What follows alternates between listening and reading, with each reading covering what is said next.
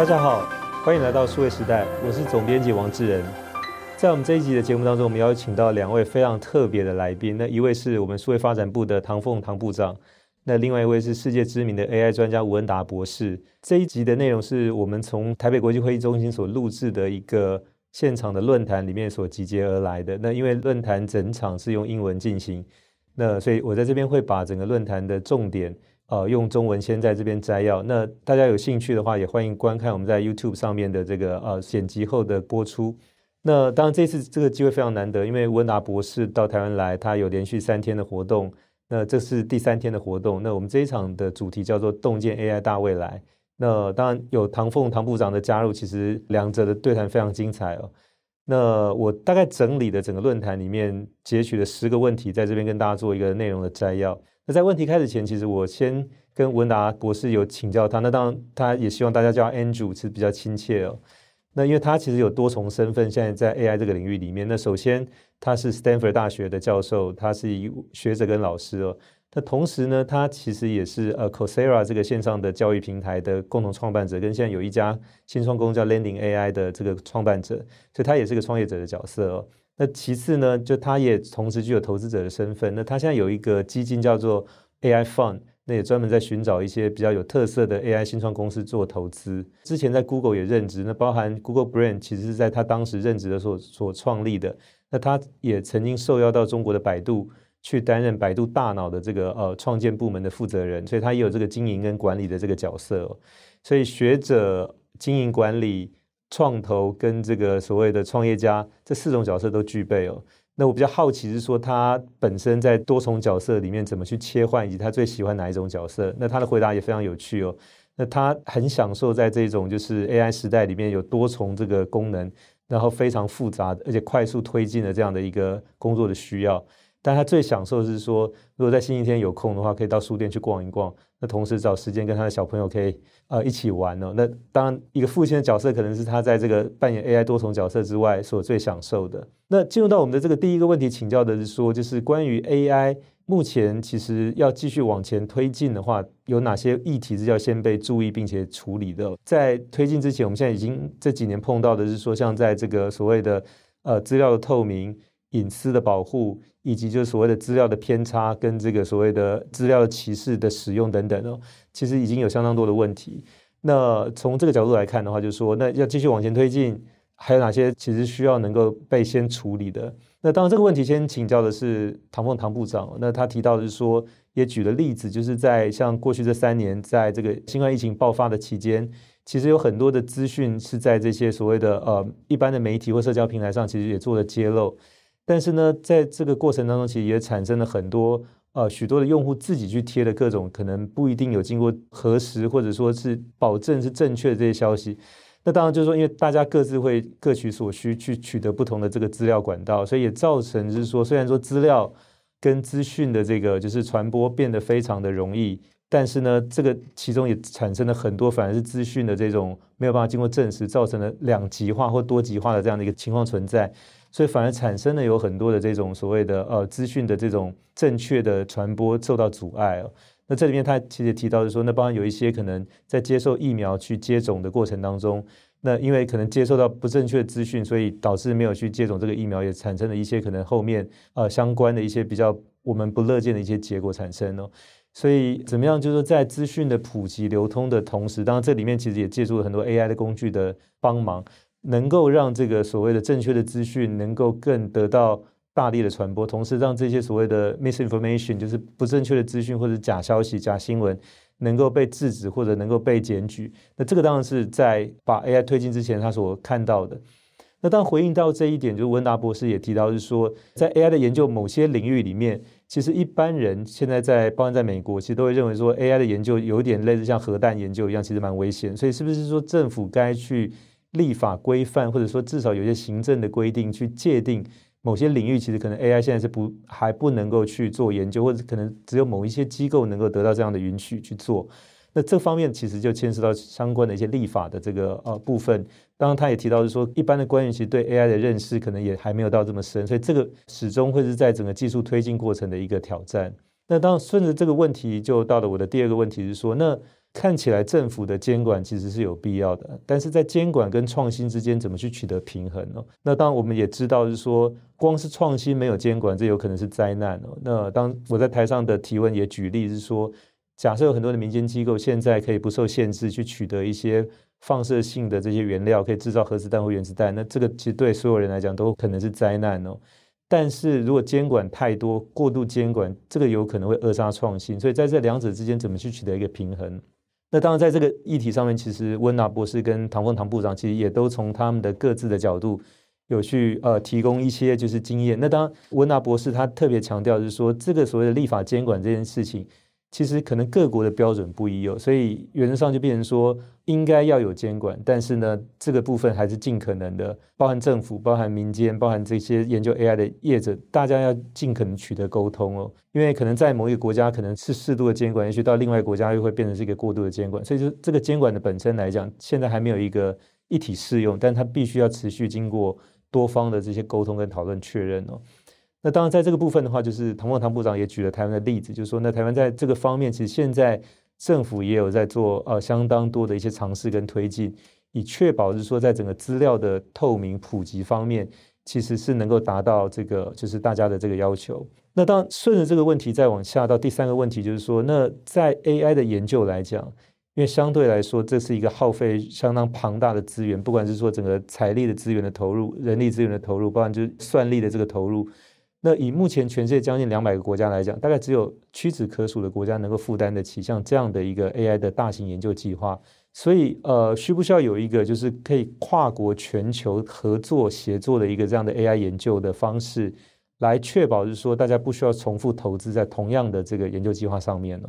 那当然，针对这个问题，其实两位的回答也都是相当的正面哦。那特别是说，像温纳博士举到是说。在学界跟这个业界的研究来讲，现在其实本来就是以跨国的方式在进行。那也因为这样的这个进行，所以呢，能够让就是说，现在可能一个在美国的高中生可以很简单的用大概相当于五块美金的成本，就可以去做一些简单的 AI 的运算了。那当然，这个背后有很多的这些业者提供第三方服务的支持，让这件事情能够落实哦。那当然，在这个部分来看的话，就是说在，在呃，以台湾为例，就是唐凤部长其实也提到，是说，其实相对来讲，在民间，特别在呃非营利组织，其实也有一些针对这种所谓的跨国或者全球的一些相关的一些 AI 研究计划在进行哦。那当然，这个就让我引导到就是相关的一个问题，是说，那民间跟学界，不管是业界盈利或非盈利，其实在 AI 相关的研究，其实都有跨国的这种合作协作在产生。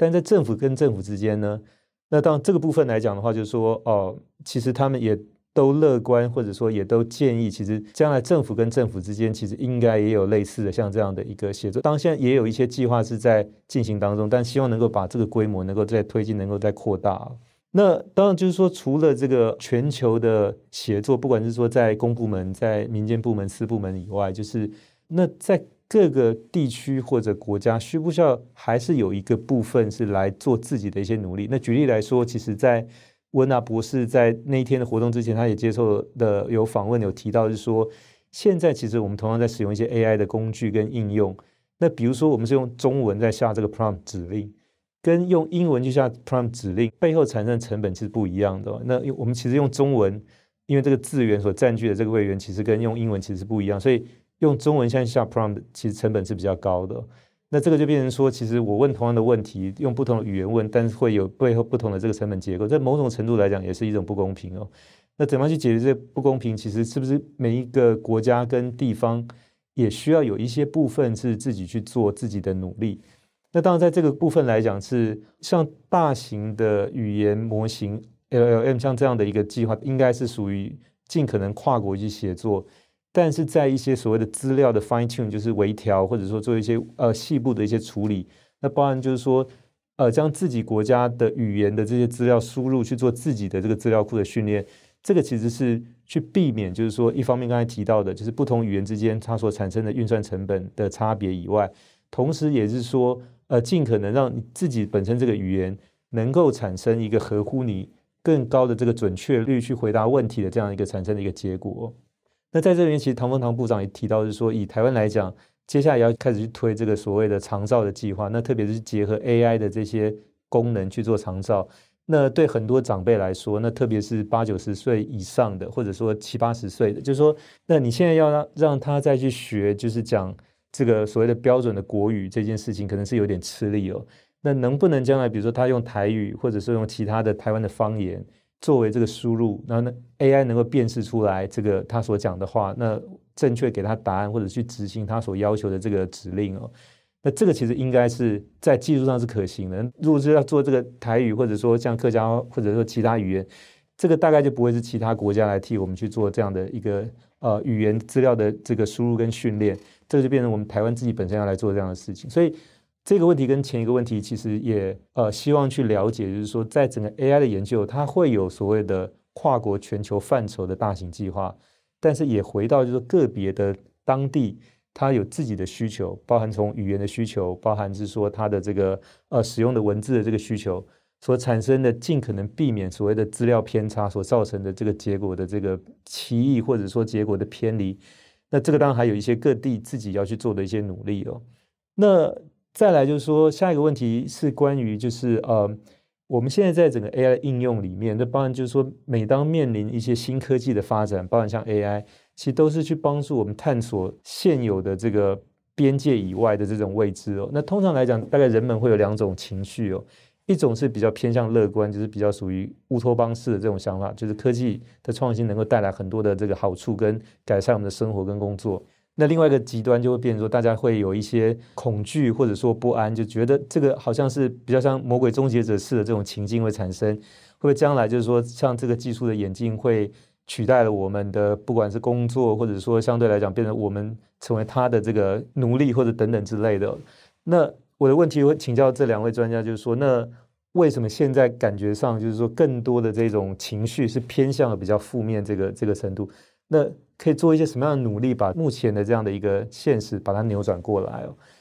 那当温达博士的回答是说，呃，这里面其实一个很重要一点说，那大家现在的担心都是将来关于工作这件事情。会被被 AI 取代？那当目前关于这样的一些描述或者主张有很多，那这个也是其实引起蛮多公众的一个疑虑或者比较不安的这个部分哦。那他的理解是说，其实 AI 目前其实对取代工作这件事情并不是最擅长或最主要，而是说。AI 会帮助工作者去重新解构他的所谓工作所被赋予或要执行的这个任务。那这些任务其实是被重新设计重组。那他举了一个例子是说，像一般的这个放射科医师，被认为是说相相对比较属于高危险群，因为比如说他的工作是去协助拍摄这个，就是像 X 光片跟解读这个 X 光片里面所拍到这个结果。那将来这个判读的结果有可能 AI 会解读得更正确，所以就说很多人也担心说，那这个放射科医生的工作会不会被取代？但他举例是说，其实放射科医生的任务可以分解成大概至少有三十项哦，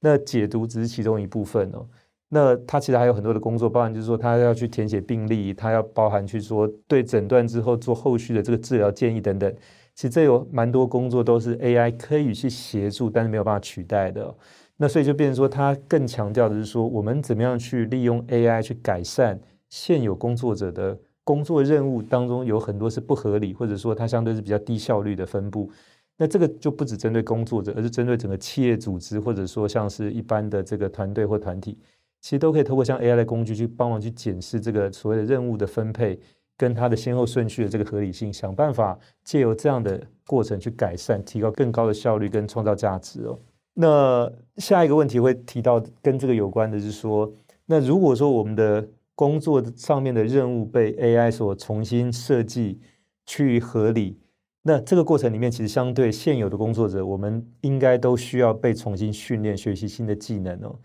那特别吴文达博士他在呃这一段时间以来接受采访，都一直在强调说，将来其实每一个人都要学习想办法会写电脑程式哦。那这件事情其实怎么样让它变得更加容易可以普及？所以每一个人其实都可以加入到这个阵营里面来哦。那当然，现在他的回答其实也提到说，现在有很多所谓的零程式码、低程式码、local、no code 这些工具可以协助哦。那另外一个是他为什么这么强调，就是说大家其实应该要想办法去学习会写电脑程式，不管是写简单的或复杂的。那甚至他也提到说，美国五十个州当中，现在有四个州。已经明令把这个写电脑程式这个东西列入到学校教育当中去，变成是一个规范在里面，一一定要有具备的一个基本的能力的地方，就在于就是说，因为将来如果我们要避免这个所谓资料偏差或者隐私权被侵犯，或者说在某一个我们不知情的情况之下，这些资料我们所产生的被误用或被盗用，那一定程度我们对于所谓的怎么样去写电脑程式，得有一些基本的认识哦。那一方面就来自于就是说你在工作上将来会需要有这样的能力，去驾驭使用更多的这些包含 AI 在内的新的工具跟技能以外，就是说。出于保护，就是使用者本身，就是我的资料隐私，我的这个相对来讲，就是说我不希望被盗用，甚至资料外泄等等。那这个方面，其实你也需要对于所谓的城市的写作有一定的基本的这个训练跟认识。那这个是他提到的说，为什么他这么强调，是说每一个工作者其实都应该要学习。好，那即便现在有零城市码、低城市码的协助，会让这个事情变得更容易。但是每个人应该都要想办法，要尽快要学会这样的一个哦新的技能哦。下一个问题是关于就是说，台湾目前来讲，就是我们在发展这个 AI 的这个方面，我们有没有一些什么样的优势？那特别是说 AI 需要很大的算力，那算力都需要半导体晶片，那这个正好是台湾最擅长去生产制造的。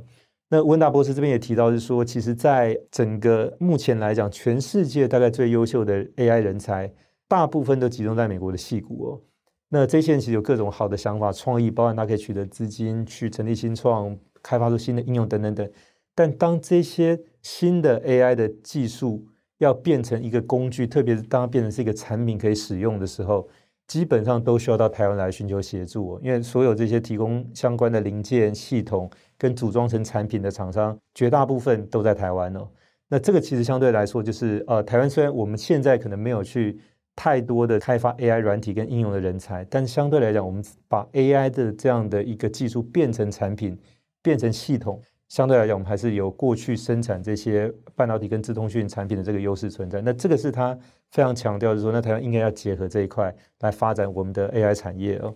那接下来就是包含我们在这一次论坛里面也有这个。Q&A 就是现场问答的部分哦。那我大概把一些现场的这个来参加的观众他们比较感兴趣的几个问题跟大家也在这里做一个简单的一个摘要哦。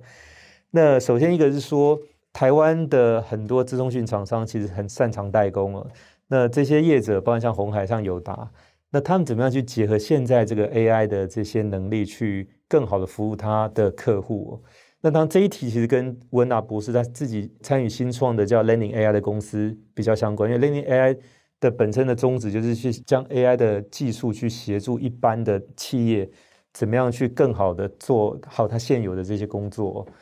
那当以目前来看的话，就是说他们的一些 use case 一些案例其实也在呃，包含在制造业，在呃其他的像。金融跟像医药的等等行业里面有一些案例，更多是导入一方面去协助，在整个包含像生产制造的流程，想办法让它可以更加的有效率哦。那同时也运用这些去解决它现有这些问题。那当然有很多问题其实不用 AI 就可以解决，比如他也举例是说，假设你现在在这个生产线里面，你要去找某一个零配件，其实不需要 AI，其实过去的这个系统就可以去处理的。但 AI 其实可以帮忙去做的是说，帮你去做可能产品完工之后的这些呃，去检测不良品。或者是说，在这个过程里面去比较这个可能它的生产的效率前后之间的一些差别哦。那现场有另外一个问题是问到是说，那现在如果是一个新创公司打算要再投入到这个甚至是 AI 的领域里面，现在这个好的时机吗？会不会已经太晚了？那当然这一题其实跟温达博士的这个呃 AI Fund 那个 AI 基金是有关，因为他本身现在也是这个 AI Fund 的一个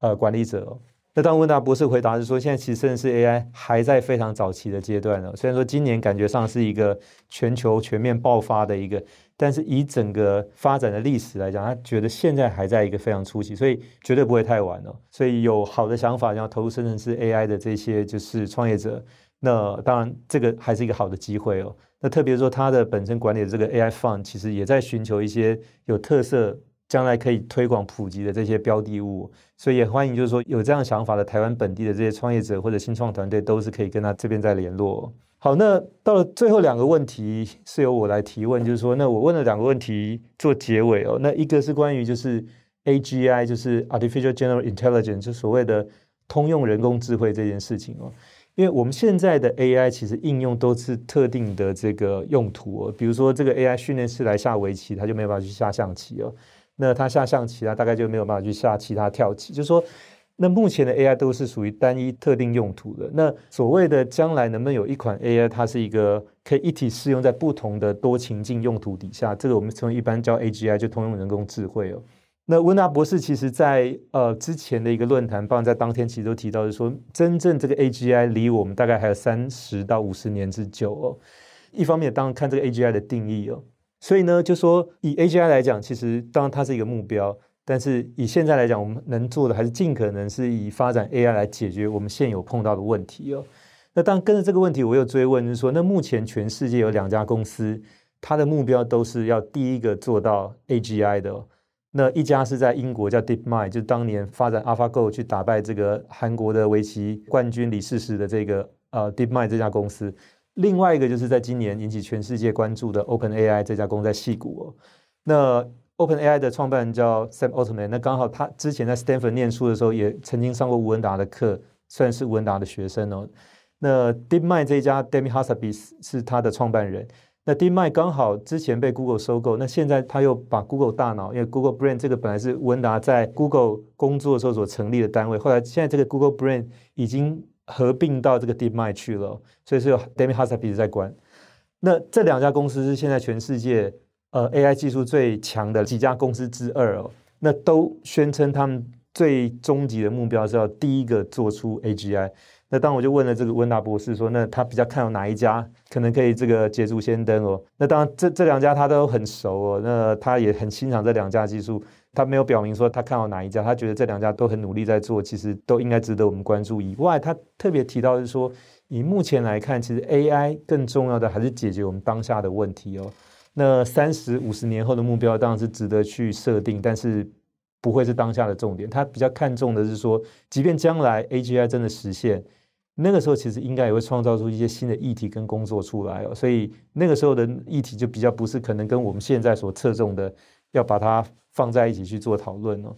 那最后一个问题跟着这个来的，其实问到的是关于 UBI，就所谓的全民基本收入 （Universal Basic Income），也就是说。当我们实现了 AGI 之后，Sam Altman 就是这个 OpenAI 现在这个 CEO，就是他呃，今年三月份在接受《纽约时报》的一篇专访之后提到，就是说，即便在发展呃 AGI 的这个过程当中，帮 AGI 实现之后，预计有可能有几百万、上千万人甚至上亿人的工作因此会受影响。但这件事情对 Sam Altman 来讲，是他终极这一生的目标，就是说，他觉得会有不只是几兆、十几兆、几十兆，而是几百兆。美金的财富会因此被创造出来，所以他的目标是说那，等到这些天文数字财富创造出来之后，能够去做一个重新的合理的分配，让这些社会目前处于就是呃相对来讲比较优势、比较享有各种科技工具、得到更多财富的这些人，跟目前这些所谓的 have-nots，就是呃。相对比较弱势，就是它在各种科技的应用、使用，包含财富的分配上，比较属于弱势这些，能够得到一个比较合理、平均的这个分配哦。那我也请教，就是唐凤唐部长，因为呃，唐部长其实他过去一直是在这个，就是比较强调社会创新，并且本身投入很多时间跟精力在这方面哦。那他当然觉得，就是说，在 UBI 这个概念，其实是一个可以追寻，并且可以被落实。当然，在这个过程当中，其实。包含从公部门到私部门之间，对于这件事情，大家也必须要有比较多的讨论跟共识哦。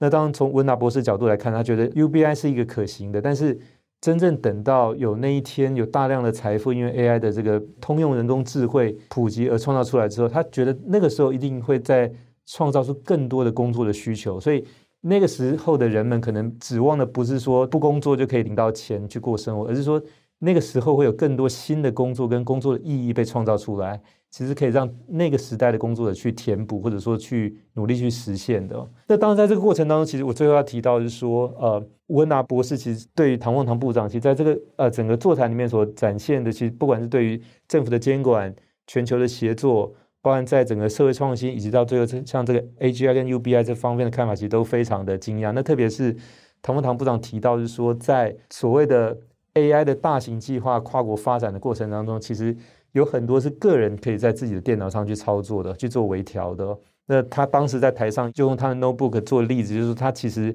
很多的关于 AI 的工作，其实就是在他的笔记型电脑上进行的。那这一点其实对温达博士来讲很惊讶。他说他其实也认识许多美国的官员，还有世界各地的，但从来没有看过有一个官员其实是可以在自己的电脑上去实现 AI 的。那当然，这个唐文唐部长其实也是全世界非常少有的，就是说过去曾经是一个电脑骇客，是一个电脑软体专家哈，但现在成为台湾的官员跟部长，那主要负责就是跟数位产业发展有相关的一些政策。那以上就是呃，我把大概一个小时左右的整个论坛的部分的问答做了一个简单的摘要。那因为全程是用英文进行，那也非常欢迎，就是说有兴趣的朋友们可以到数位时代的 YouTube 频道上面去下载来收看、收听整个完整的这一个小时的英文的座谈的内容部分。那其实有很多的一些是刚才摘要里面还来不及放上去，但也希望大家可以来收看这个完整的呃全集的这个节目的下载。那以上就是我们针对我们这一集的 Podcast YouTube 节目所做的一个重点的摘要。那也谢非常谢谢大家的收听跟收看，希望会喜欢这集的内容，也请持续给我们点赞、转发，并且关注和留言。我们下期再会。